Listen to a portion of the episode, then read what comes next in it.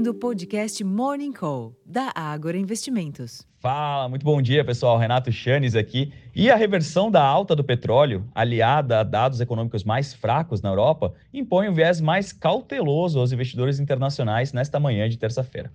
Em meio a esse cenário, as principais bolsas da Europa e os índices futuros de Nova York operam em baixa, embora as perdas sejam bastante contidas agora cedo.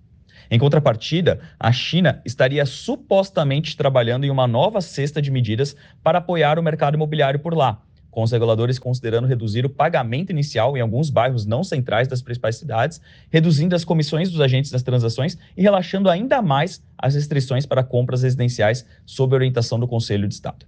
Como resultado, os preços futuros do minério de ferro têm a quinta alta seguida em Dalian, com ganhos de 1,23% na madrugada, cotados ao equivalente a 107 dólares e 67 centes por tonelada. Portanto, mais uma vez, temos um viés distinto entre os dois maiores pesos do Ibovespa. Essa notícia da China impõe um viés mais positivo para as ações da Vale, enquanto que essa reversão da alta do petróleo supostamente teria um impacto nas ações da Petrobras hoje. Bom, esse tom de maior apreensão no exterior deve testar novamente o fôlego do Bovespa, que conseguiu sustentar uma leve alta ontem, subiu 0,12%.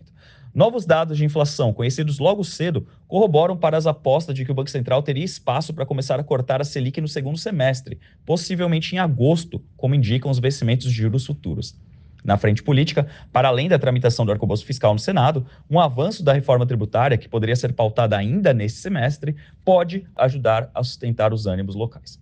Em termos de agenda, aqui no Brasil, a agenda contava com a divulgação do IGPI DI logo cedo, às 8 horas da manhã, que mostrou deflação de 2,33% em maio, após um recuo de 1,01% em abril, enquanto se esperava 1,88% de queda.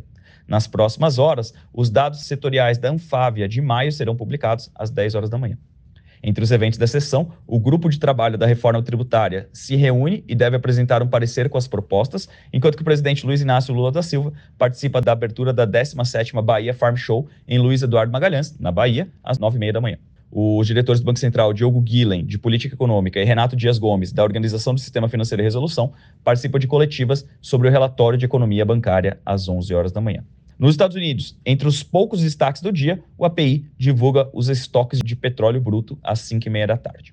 Na Europa, as vendas do varejo da zona do euro ficaram estáveis em abril ante março, abaixo da expectativa de alta de 0,1%.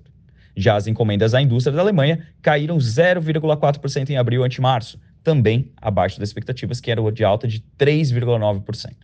Enquanto isso, a taxa anual de inflação ao consumidor, o CPI, dos países que integram a Organização para a Cooperação e Desenvolvimento Econômico, OCDE, desacelerou para 7,4% em abril, ante 7,7% em março. No entanto, a taxa anual do núcleo do CPI, que exclui as voláteis categorias de energia e alimentos, permaneceu no elevado nível de 7,1% em abril, desacelerando apenas marginalmente ante 7,2% em março.